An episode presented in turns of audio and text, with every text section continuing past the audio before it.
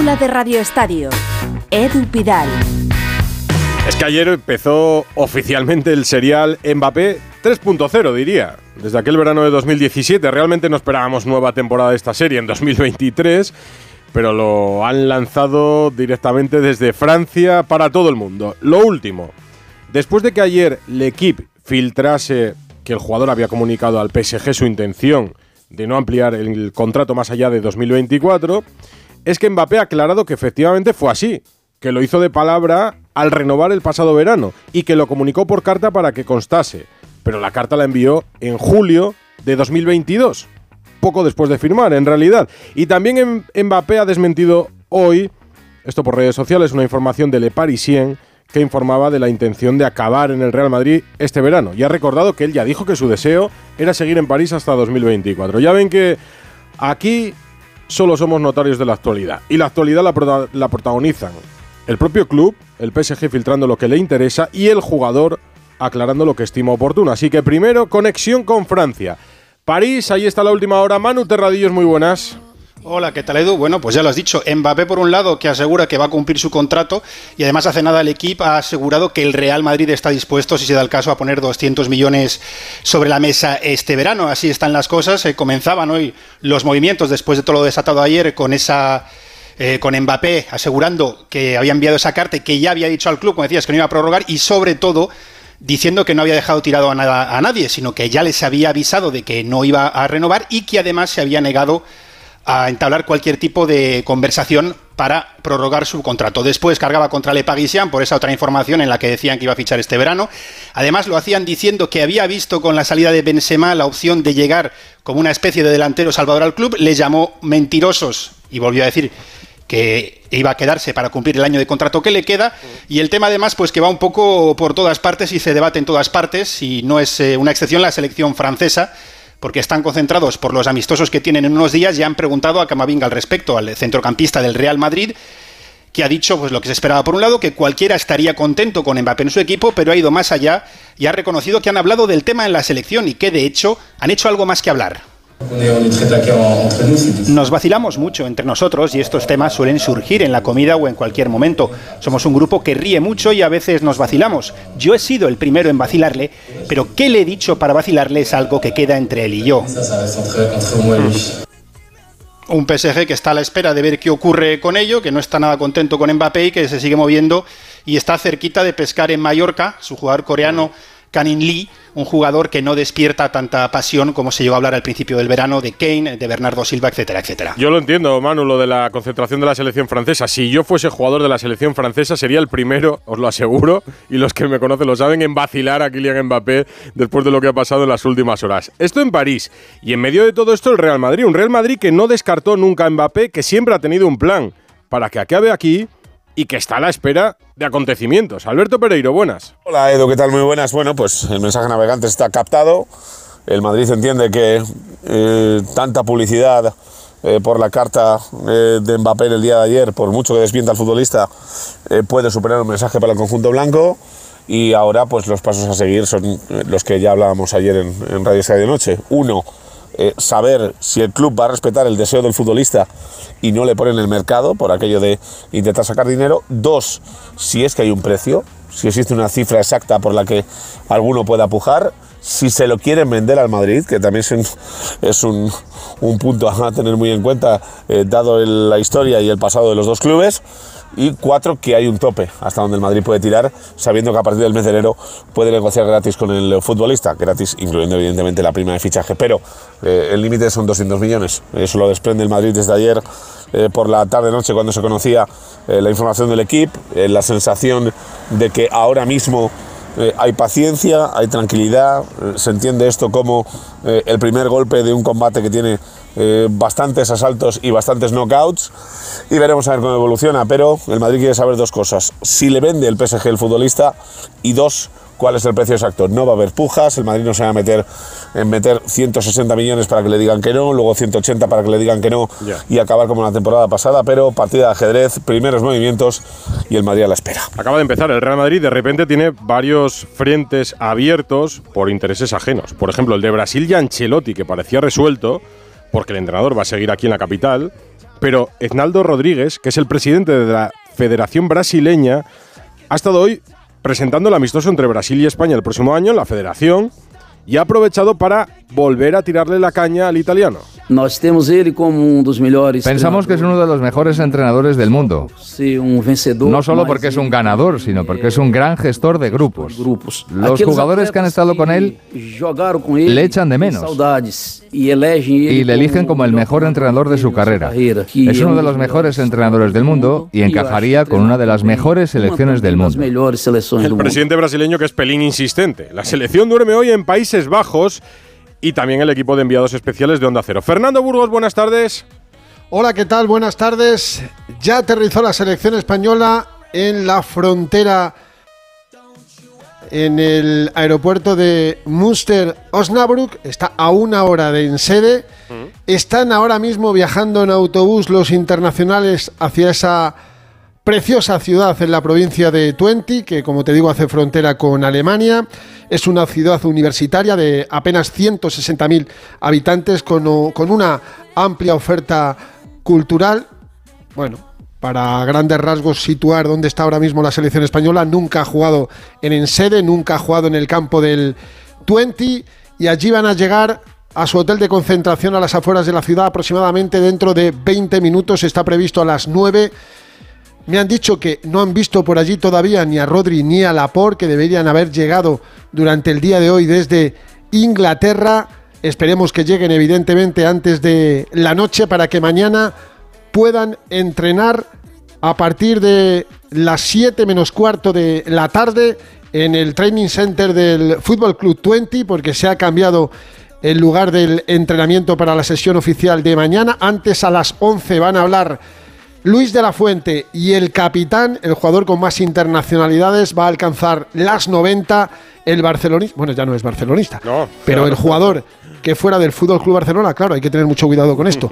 Jordi Alba, porque la selección entrenó esta mañana a eso de las 10 y cuarto, 10 y media, con los 21 internacionales, alguno también de refuerzo como toda la semana, Nico González, John Pacheco de la sub-21 y fue el primer entrenamiento de Fran García que está viviendo 48 horas absolutamente frenéticas. Ayer presentado por el Real Madrid, convocado por primera vez con la absoluta, esta mañana el primer entrenamiento, ya ha viajado con la selección absoluta, está camino de su segunda noche con los mayores y en esas está la selección española eh, para preparar un partido, a ver, que es yo creo que mucho más importante de lo que mucha gente en España se cree.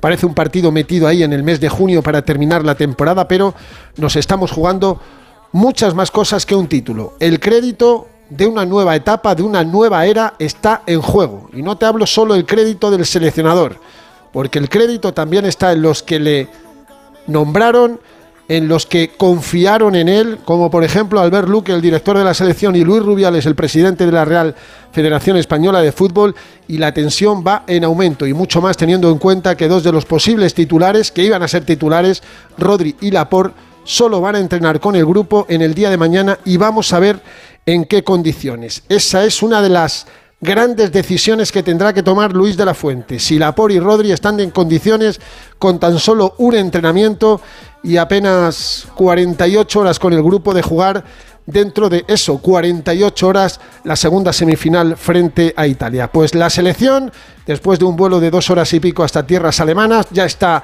en territorio holandés de los Países Bajos, yo siempre lo he llamado Holanda, y va camino de su hotel de concentración para preparar lo mejor posible el partido del próximo jueves. Nos sale a todos de forma inconsciente lo de Países Bajos, Holanda. Claro. Va a jugar Ah, bueno, te- te- Dime, dime. Tenemos árbitro, Edu, perdona que me faltaba el árbitro, un esloveno, fue mundialista, Slatko Vincic, pues ese es el colegiado, también todo su cuerpo arbitral, hasta los del bar, son eslovenos, y ya sabes que esloveno no solo es Luka Doncic, también Alexander Zeferin, el presidente de la de la UEFA. UEFA, que tiene que decir muchas cosas este verano. Por la noche nos cuentas más. Gracias, Fernando. Hasta luego. Culebrón de Mbappé en el Real Madrid. Bueno, culebrón de los jugadores del City que han llegado tarde a la concentración con la selección española. Culebrón en Sevilla. Culebrón Monchi. Lo último es que hay emisarios del Aston Villa en la ciudad hispalense. Carlos Hidalgo, buenas.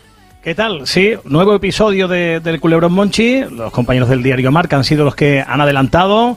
Eh, esta tarde que llegaban a la capital hispalense directivos del Aston Villa y se han reunido con Ramón Rodríguez Verdejo Monchi. Este les ha explicado cómo está la situación, les ha dicho que el Sevilla no le deja marchar si no paga la cláusula, que corresponde a un año bruto de su sueldo, o lo que es lo mismo, casi 2,8 millones de euros. Pero hay otro problema, en el contrato dice que tiene que avisar con tres meses de antelación y Monchi avisó hace una semana. Espera confía en que el Sevilla afloje un poquito la cuerda porque no le interesa eternizar este asunto. Pero el presidente está enfadado y no parece muy por la labor de hacer favores a Monchi, que se mantiene firme en su decisión. Se quiere ir. Veremos cuándo y por cuánto. Esto en Monchi. De Monchi en Sevilla. Y en el Barça. Pues un culebrón. El Barça está pendiente del mercado, que siempre contempló la posibilidad de vender grandes nombres, entre ellos Ansu Fati. Pues se ha encontrado hoy con que su representante, que es Jorge Méndez, ha dicho que el chico no quiere moverse. ¿Se va a quedar Ansu? Ansu quiere quedar. ¿Sí? ¿Quiere, ¿Se va a quedar? ¿Confirmado? Quiere, quedar, quiere quedarse. ¿Y tú ¿Pero se va a quedar o no? En los últimos dos partidos ha marcado tres goles. ¿Qué quieres más? Tienes un fenómeno. Ansu ya ha demostrado que es uno de los mejores jóvenes, uno de los mejores jugadores del mundo. Por tanto, se va a quedar, Jorge. Yo estoy consciente que es uno de los mejores jóvenes jugadores del mundo y va a ser balón de algún día. Ahora, Alfredo Martínez, se supone que el Barça trabajaba de la mano de Jorge Méndez para la salida de Ansu Fati y ahora nos encontramos con esto. Muy buenas. Hola, muy buenas tardes. Bueno, pone voz a lo que venimos contando, que Ansu no se quería mover. El futbolista quiere quedarse y quiere triunfar en el, en el Barça. Ayer te dejaba con la llegada de Jorge Méndez, que por la noche se reunió con eh, Mateo Alemán, con Rafael Juste, con la cúpula del Barcelona, para ver cómo estaban las situaciones de mercado. Bueno, pues evidentemente Ansu es una contrariedad importante. De hecho, Ansu todavía no ha hablado con el entrenador, Xavi Hernández. Yo creo que el futbolista quizás si le habla con mucha más rotundidad y con mucha más claridad el técnico y le dice que no cuenta con él o que va a ser difícil que juegue, a lo mejor se lo plantea, pero está cerrado en banda en quedarse en el Barcelona, con lo cual bloquea varias opciones. De hecho, el Barcelona en esa misma reunión ya le ha dicho a Jorge Méndez que no están interesados en Rubén Neves. La operación era eh, Rubén Neves y 30 millones de euros para llevar a Ansu al Wolverhampton, pero ni al Barcelona le interesa Rubén Neves ni Ansu Fati quiere salir de momento. Así que la situación complicada en ese capítulo, a expensas de la respuesta que dé Gundogan, que es el tema más caliente que tiene ahora mismo el, el Barcelona. Y, y, te cuento por lo demás en la actualidad del equipo azulgrana muy rápidamente. Eh, Joan Laporta mañana comparecerá ante el Senado azulgrana, es una reunión habitual para explicarles la situación. Hay que ver ya el Camp Nou absolutamente derruido, eh, queda muy poco del esqueleto impresionante que es el estadio. Mientras que Víctor Font el principal candidato en su día, el principal opositor debería serlo, eh, ofrecerá su comparecencia de prensa el próximo jueves. Atención, por tanto, porque escucharemos las primeras impresiones de Víctor Font, que se ha mantenido muy prudente en el silencio y explicará un poco cómo ve el actual Barcelona. Y además de todo ello, semana clave en eh, nombre FIFA y de la Champions League. El Barcelona ya ha remitido las 71 preguntas en torno a las eh, inquietudes que tenía la UEFA y a finales de semana, como muy tarde, lunes de la semana que viene, el Barcelona espera conocer la lista definitiva de los invitados. Y esperan estar, pero no las tienen todas consigo. Novedades que nos cuenta Alfredo Martínez, que nos va a contar el jueves el partido entre España e Italia desde Países Bajos para la Nations League. Menos cuarto.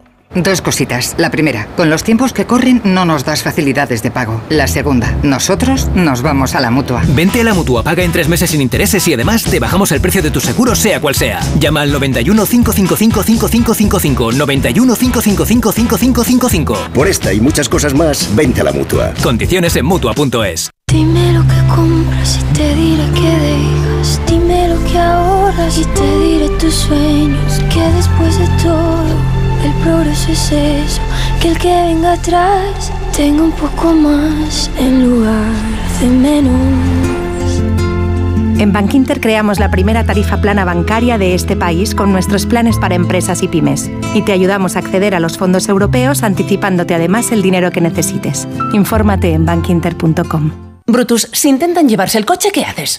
Que ya no hace falta mamá, que ahora hay cosas más modernas. Ahora el guardián es Movistar Prosegur Alarmas. Una alarma que cuida tu casa y que ahora incluye un servicio que protege tu coche. Contrata la alarma en la que cada vez confían más familias por solo 34,90 euros al mes durante todo el año con tres meses gratis de Movistar Car Protect. Llama al 900-222-225. ¿Sabes por qué Kimco Agility S125 ABS tiene un nuevo diseño o un motor aún más potente?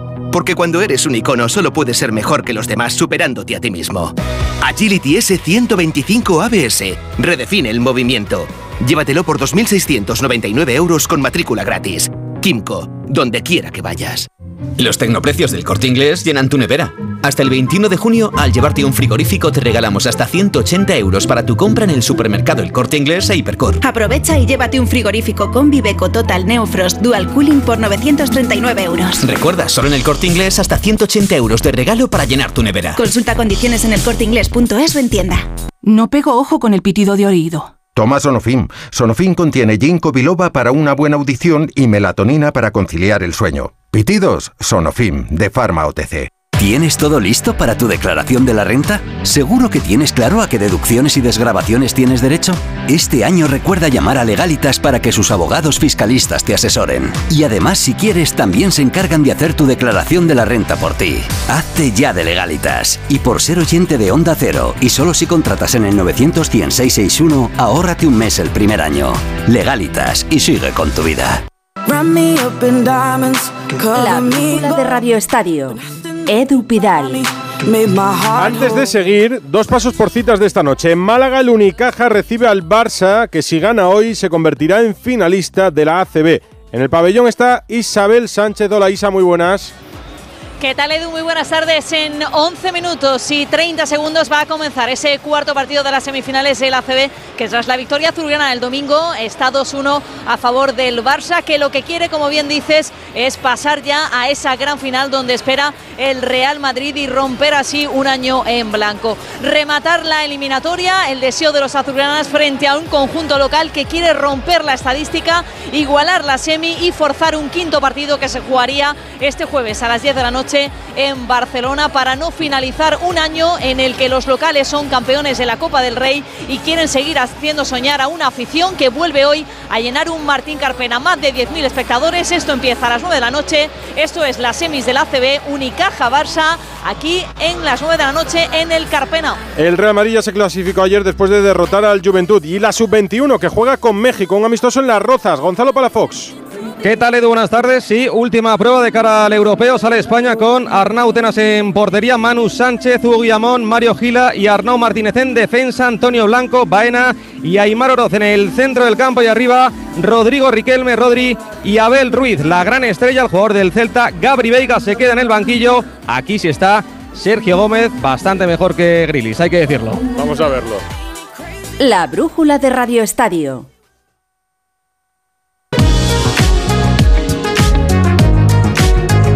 ¿Hay mucho público en Las Rozas? ¿Ha despertado atención el amistoso o no, Palafox? Dime, Edu, perdona. Digo que hay, hay mucho público en Las Rozas. ¿Ha despertado interés el partido con México o no? Bueno, a ver, las entradas estaban a 15 euros. eh, habrá unas 200, 300 personas. Faltan 10 minutitos. Es verdad que es un amistoso. Es verdad que, bueno, el tiempo no acompaña tampoco, aunque no llueve, pero oye, hay jugadores interesantes para ver. Te digo Riquelme, te digo Veiga que va a salir en la segunda parte. Y en nada, en ocho días tenemos ese debut en Bucarest ante Rumanía en busca del sexto europeo. Merece la pena ver la sub-21, luego nos cuentas más cosas. En el Real Madrid, me contabas eh, Mbappé, Pereiro, no me has contado todavía la presentación de Brahim Díaz, que vuelve. Sí, en el día de la eh, presentación de Brian Díaz, que también ha tenido preguntas de Mbappé, ha dicho, hoy es mi día, no me fastidiéis una jornada que para mí es un sueño. Clichés clásicos del futbolista del Madrid, aunque se le ha preguntado, recordemos, cuatro años firma hasta el 30 de junio de 2027. Eh, Madrid no paga absolutamente nada porque estaba tres años cedido en el Milan. En principio viene para suplir a Marco Asensio, del que ha hablado hoy, y se ha despedido a su manera diciendo que no tenía nada más que decir. Mira. La verdad es que, que son dos grandes jugadores. Benzema, eh, balón de oro recientemente. Eh, es espectacular. Eh, nada, eh, evidentemente pues añade presión, pero eso es lo bonito. Esto es el Madrid y hay que tener esa presión eh, de tener que dar el máximo, de dar la mejor versión de uno mismo.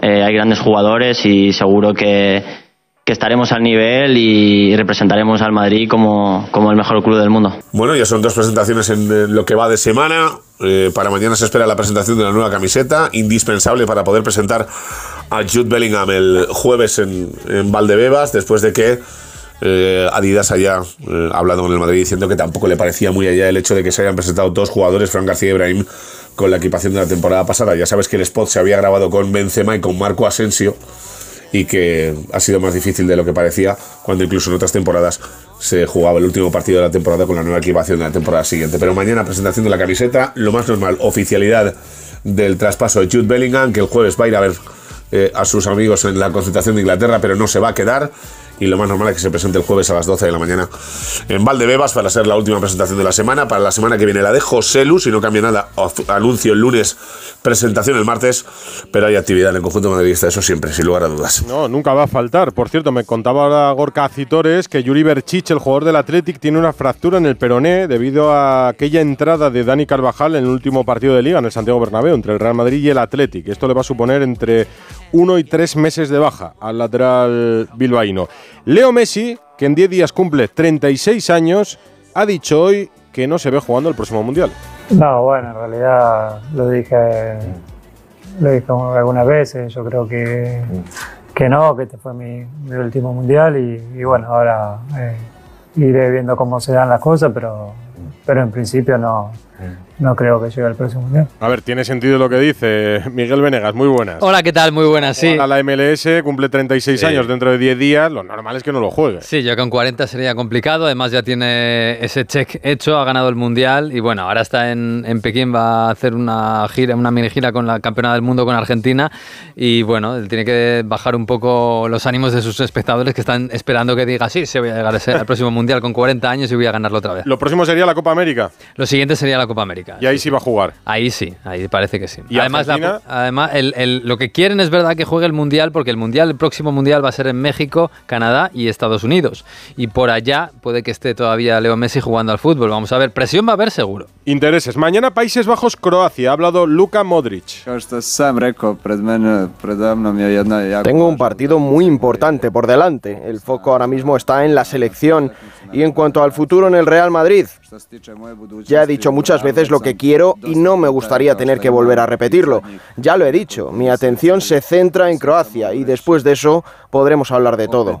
Hoy no ha querido hablar de su futuro Luka Modric, lo que ha dicho anteriormente es que va a seguir en el Real Madrid, tiene un año acordado con el Club Blanco para poder continuar. ¿A quién ves mañana en la final? ¿Quién está mejor? Pues complicado, ¿eh? son dos equipos que engañan un poco porque no tienen grandísimas plantillas, sobre todo Croacia está envejecida, pero tienen jugadores enormes como Modric, como Kovacic. Yo creo que Croacia, por cómo compite y cómo lo hace en las fases finales, para mí es un pelín favorita, pero es verdad que Países Bajos juega en casa, juega en The Quip, en Rotterdam, y bueno, va a tener ese pequeño plus. Vamos a ver cómo está Depay cómo está Xavi Simons, que ha hecho un temporadón en el PSV Eindhoven. Tenemos, mañana te lo preguntaré, que estaremos en la previa, hablan Jordi Alba y Luis de la Fuente, pero entre España e Italia, ¿tú ves opciones de Están que peor que nosotros. ¿Están peor? Están peor que nosotros. Nosotros perdimos con Escocia en marzo, lo recuerdo, 2-0. Sí, Italia se ha quedado viendo el Mundial desde casa. Es verdad que han ganado la Eurocopa hace muy poquito, pero están, están con Retegui, que es este 9 que han fichado, entre comillas, argentino, como el enganche de la selección. Así que así están, están en una, en una regeneración absoluta. Lo comentáis esta semana en Onda Fútbol, disponible en la web de Onda Cero. El presidente del Getafe, Ángel Torres, ha tomado hoy la palabra en la presentación de las nuevas equipaciones ya ha estado bien, todo bien, Alberto Fernández. Hola Edu, ¿qué tal? Muy buena. Sí, no tenemos la oportunidad de escucharle muy a menudo al presidente y el principal tema que había que preguntarles, el entrenador. Va a estar Bordalás, ya sabemos, contamos el otro día, que tiene unos días de vacaciones para decidirse, pero ¿cuándo es esa fecha tope, Ángel Torres? No lo sé, si, no será Pepe será otro. Sin entrenador no va a estar el Getafe, con lo cual cuando yo vuelva de Villarreal el lunes y tengo que tener entrenador, sí o sí y además él, lo sabe. A mí me gustaría que fuera Pepe, pero una decisión que cogido unos días de vacaciones y si contesta que sí, pues todos están contentos y mucho trabajo adelantado. Y si no es así, pues hay, hay alternativas que no habrá problema. Si no fuera Pepe, eh, ¿el Getafe tardaría poco en traer al siguiente entrenador? Hora y media, que es lo que está de lejos de aquí.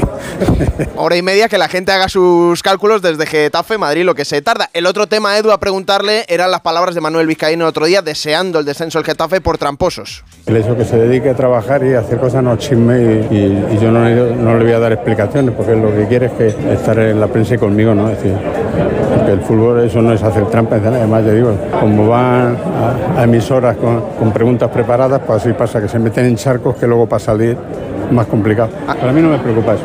Ángel, ¿y si no pide disculpas?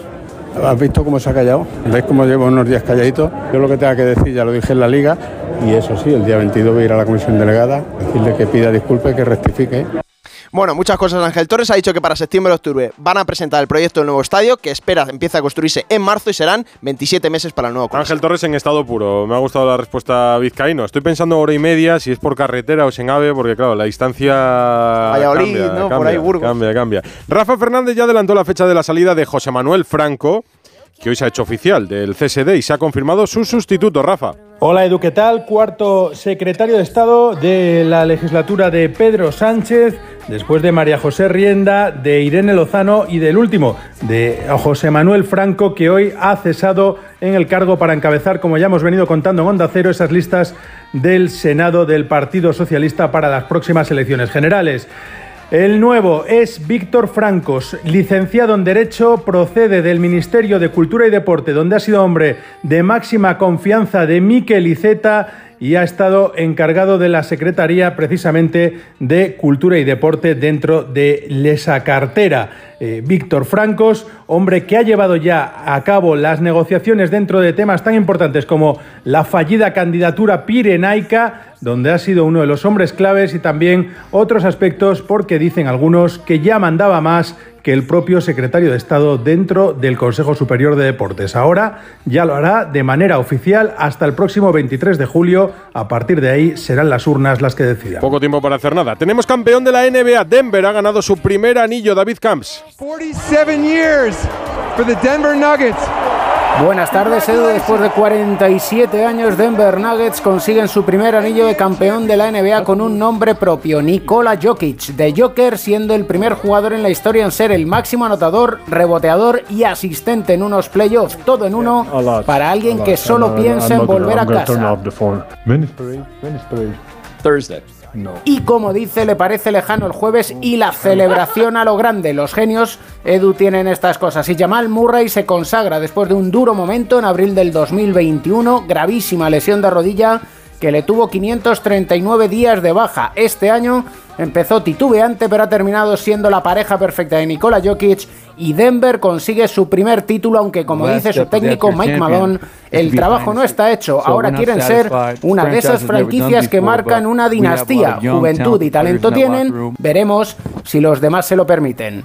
Y tenis, Ana Rodríguez. Sí, porque ha comenzado la temporada de hierba. Carlos Alcaraz, a pesar de esos calambres, esos problemas en la muñeca en el partido ante Djokovic en Roland Garros, estará la semana que viene en Queens. Mañana te cuento más. Mañana más culebrón Mbappé, que va a haber nueva página seguro. La Torre, y sé que estás atento. Hasta septiembre. No te lo tenemos. cuento. Ya Hasta verás. luego.